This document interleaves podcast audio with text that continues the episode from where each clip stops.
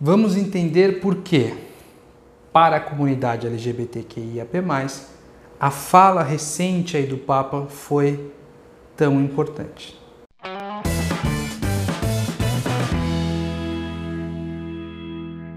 Olá, meu nome é Wagner Steffen e eu ajudo as pessoas a encontrar, aceitar e perseguir seus objetivos de carreira. Esse é o Desafio Diversidade, um quadro aqui na Desafio Certo que tem como objetivo levar a diversidade para as pessoas e, através delas, para dentro das empresas também. E hoje o tema é um pouco. É, é um pouco emotivo para mim, eu admito, já vou explicar porquê, mas a gente vai falar sobre a fala do Papa, né? Que fala é essa? Vamos deixar bem claro.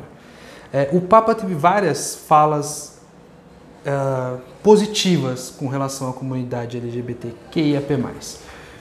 Porém, é, eu lembro quando ele virou Papa, acho que em 2013, se eu não me engano, ele falou que nós éramos filhos de Deus também, né? As pessoas homossexuais, né? Enfim, todas as pessoas aí da nossa comunidade, tenho certeza que ele quis dizer, são filhos de Deus também. Foi uma declaração que foi polêmica na época, né? Mas recentemente ele disse que num, num documentário feito sobre ele, uh, ele disse que não só a gente era filho de Deus, né? Mas que a gente merece ter amor e ter família e que deveria existir regulações civis para que isso fosse garantido e que ele tinha lutado por isso. É, tem várias controvérsias aí da Igreja Católica e de que essa fala já tinha sido dita há um tempo e que só foi né, revelada agora. Enfim, eu não vou entrar nas, nas tretas com relação a essa fala. É, eu vou tentar explicar por que, que essa fala ela foi tão noticiada, especialmente nos canais né, da nossa comunidade, mas por que, que ela foi tão noticiada? Né? E por que, que ela é importante? Talvez é, uma pessoa mais normativa, uma pessoa que não, ou pelo menos uma pessoa que não tem nem uma, uma diversidade de gênero, uma diversidade de orientação sexual, ela talvez nem tenha visto ou se viu não deu tanta importância, especialmente se ela é uma aliada, né? Mas por que, que foi tão importante para gente? Vamos tentar explicar isso. E, e antes de partir para a explicação, acho muito importante deixar algumas coisas bem claras aqui. A fala do Papa não foi uma permissão é, pessoas da comunidade LGBTQIAP+, pessoas que são diversas em, em termos de, de gênero ou de orientação sexual, nós não precisamos da permissão de ninguém para existir e nem para amar. Tá? Então, primeira coisa que o Papa não, deu, não nos deu permissão. Não foi por isso que foi importante. Segunda coisa é que essa fala ela não, ela não vai causar nenhuma mudança fundamental na forma como qualquer religião trata e como sempre tratou nós diferentes, né? É, não vai ter igreja católica casando pessoas do, de gêneros ou de, de sexualidades diferenciadas que não sejam pessoas cisgênero e heterossexuais, né?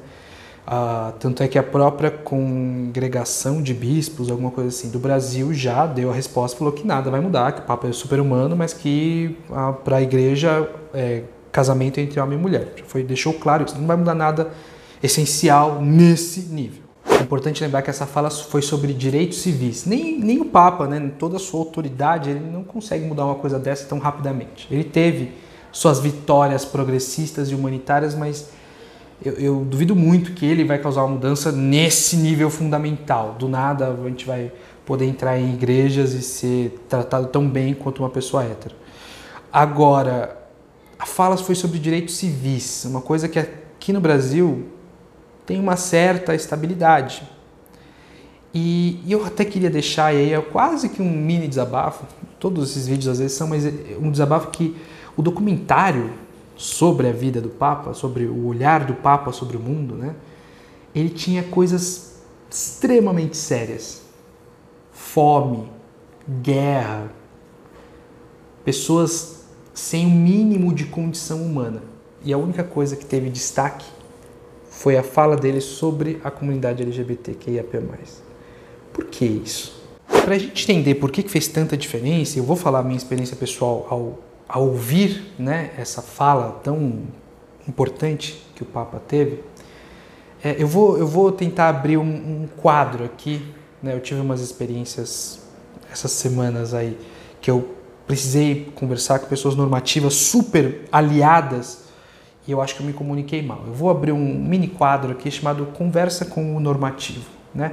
Eu não estou dizendo que o normativo é 100% homem hétero, branco, tudo, todas as características de normatividade, mas vamos, vamos eu quero abrir um diálogo para você que está aqui e às vezes acha que eu sou muito violento, muito emotivo, é, mas eu quero, eu quero tentar fazer você entender.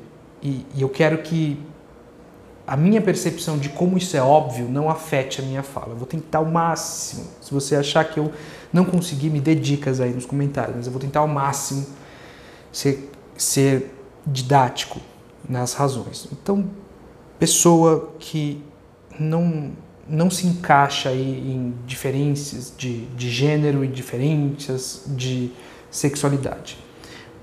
Por que, que foi tão impactante? Para nós, tá? Esquece a humanidade, esquece a igreja, esquece os grupos ultraconservadores. Não, para nós, pessoas que fomos acolhidas, tá?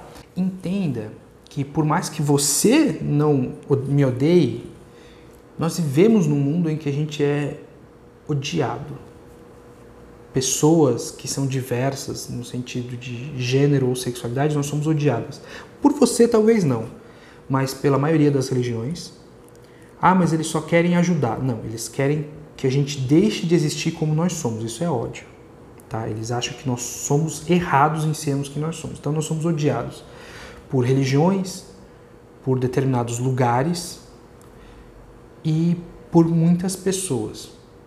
E você não não participar ativamente do ódio não, não, não diminui o fato de que, por exemplo, uma pessoa como eu, homem, cisgênero, branco, mas gay, eu nunca vou poder viajar com total segurança para lugares super legais, como, sei lá, Dubai.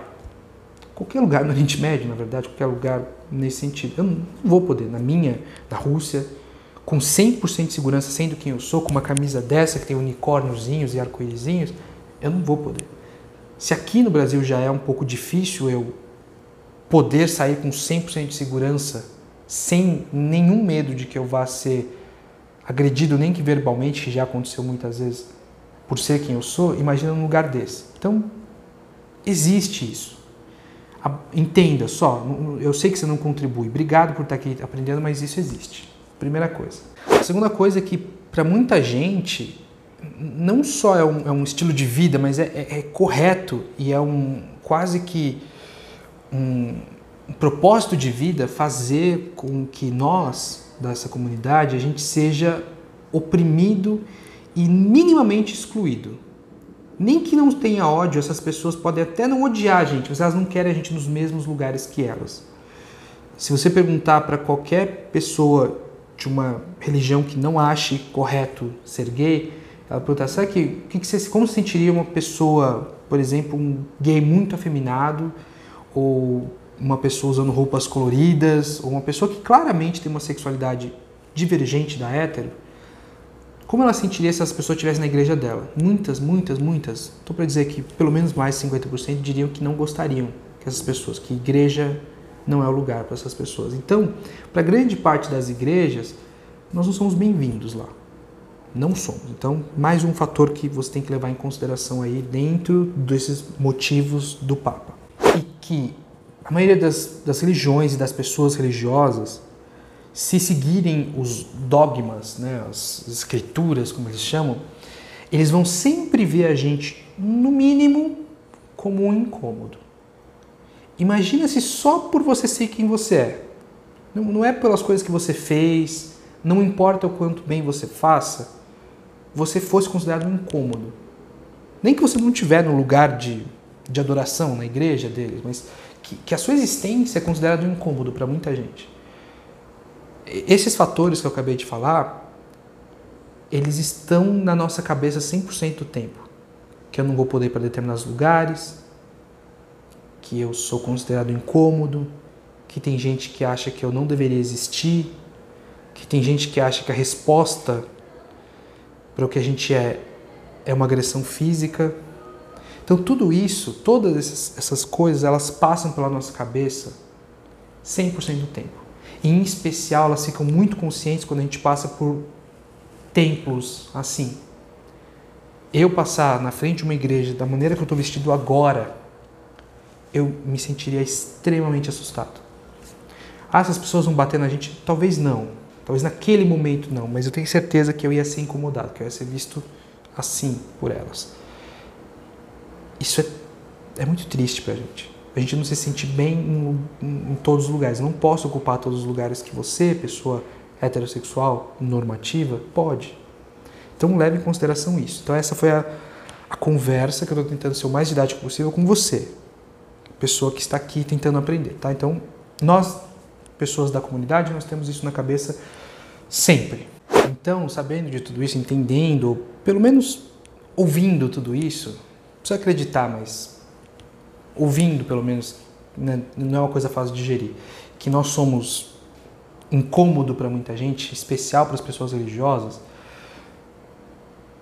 quando eu tenho um líder religioso de uma das maiores religiões do mundo e que tem um dos piores históricos de ódio do mundo, quando um líder dessa religião fala que não só a gente é filho de Deus, né? independente de você acreditar em Deus ou não, isso não vem ao caso falar que eu, por exemplo, não sou uma pessoa católica, eu acho que Jesus Cristo existiu, foi uma grande pessoa, mas fora isso eu não, não aposto em nada. Eu não tenho uma religião. Agora, quando eu vejo um líder religioso desse histórico, né, de uma religião que não aceita a gente, que vê como incômodo, que vê a gente como anormativo. Então, se não é homem e mulher, não vai, não impede a minha participação em determinadas cerimônias. Eu não posso me casar numa igreja católica. Não posso. A não ser que o padre enfrente muitos dogmas, eu não posso. Eu preciso depender daquele, daquela pessoa. Pelas regras, eu não posso.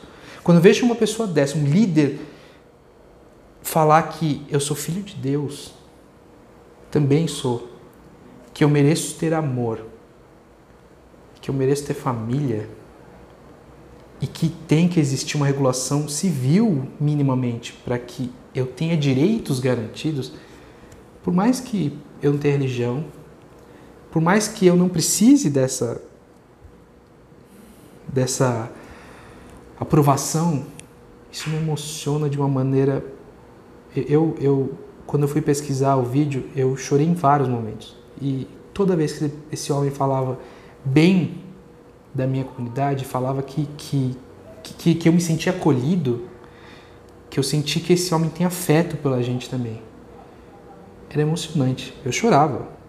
Eu chorei quando eu vi a declaração, quando eu vi a declaração dos direitos civis e dos, do que a gente de família. Eu quero ter família. Eu tenho, né? Eu tenho, eu tenho. Eu sou casado, civil. É, eu tenho meu cachorrinho, eu tenho meu marido, mas eu quero ter filhos. E ver alguém que jamais ia dar uma de, de, de uma de uma instituição que não nunca me daria uma que nunca batizaria o meu filho, por exemplo, não que eu vá fazer isso, mas que nunca nunca me daria esse direito de ser batizado do meu filho ser batizado numa igreja católica, ou que não casaria, né, não faria uma cerimônia religiosa para abençoar a minha a minha a minha união não é abençoada e nunca vai ser Por, pela igreja católica oficialmente com não vai ser eu preciso depender de uma pessoa para isso. A, a, instituição não aprova. Ver essa pessoa falando é muito emocionante. Eu chorei ali, eu chorei quando eu revi lá que ele falou assim que se, os, se, se uma pessoa homossexual, né, ele fala muito do homossexual, mas uma pessoa da comunidade, vamos extrapolar um pouquinho, for buscar a Deus, quem é ele para julgar? Fizer o bem, quem é ele para julgar? A igreja deve aceitar essas pessoas. Eu chorei. Ouvi isso do líder de uma instituição que por regra, só exclui pessoas da minha comunidade é muito emocionante. E eu tenho certeza que eu não sou o único caso. Eu não sou a única pessoa que se emocionou muito com isso, muito. A fala do Papa é importante por isso. Nós somos pessoas, nós dessa comunidade, nós somos pessoas que diariamente tem que lidar com a exclusão, seja de templos, seja de determinadas comunidades de negócio. A gente tem que lidar com a exclusão, com o preconceito. Se não é excluído, tem lugares que olham, pessoas que olham para a gente com outros olhos, que diminuem a gente. Ouvir um líder de uma das organizações que mais exclui a gente, que a gente é gente também, é muito emocionante.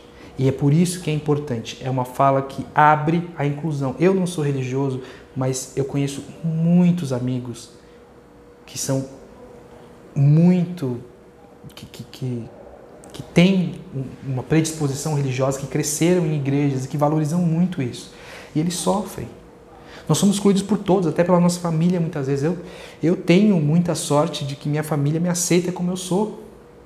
Mas tem muitos amigos que não são assim. Então, ouvir isso, que nós somos pessoas, que nós somos filhos de Deus, é, muita, é, é uma fala que muita gente nunca ouviu sequer da família. Que foi expulso por ser quem é, e nunca a mãe dessa pessoa vai falar que ele é filho de Deus. E aí o Papa vem e fala. Então é emocionante, gente. Um exemplo bônus aqui que eu posso dar é a Xuxa, também há pouco tempo atrás. Essa fala do Papa deve ter, no momento que esse vídeo for sair, deve ter mais ou menos um mês, dois meses.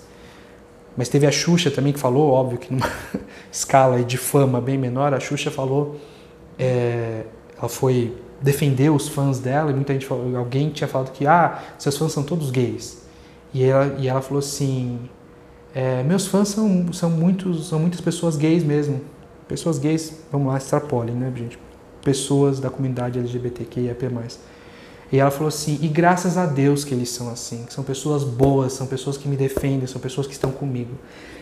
Eu não sei porquê, mas a, aquela fala foi tão boba, mas eu nunca tinha ouvido a, uma pessoa famosa assim falar que não só ela tinha fãs, como ela gostava, mas que graças a Deus que nós somos a maioria dos fãs dessa pessoa. A Xuxa foi uma pessoa que me influenciou muito quando eu cresci mas agora ela está vendo um ícone para mim, porque ela defende a gente. E, e é difícil para uma pessoa gay se sentir acolhida. A gente é muito excluído, a gente não tem muita representatividade na, na mídia. Os gays que aparecem na mídia aí são pessoas escrachadas, né? São clichêzinhos, são coisas para rir, são parte de comédia, então a gente não tem uma nós não somos tratados naturalmente. Mas uma pessoa fala graças a Deus que eles são meus fãs, graças a Deus que a maioria dos meus fãs é, faz parte das comunidades. Eu, eu chorei, de emoção.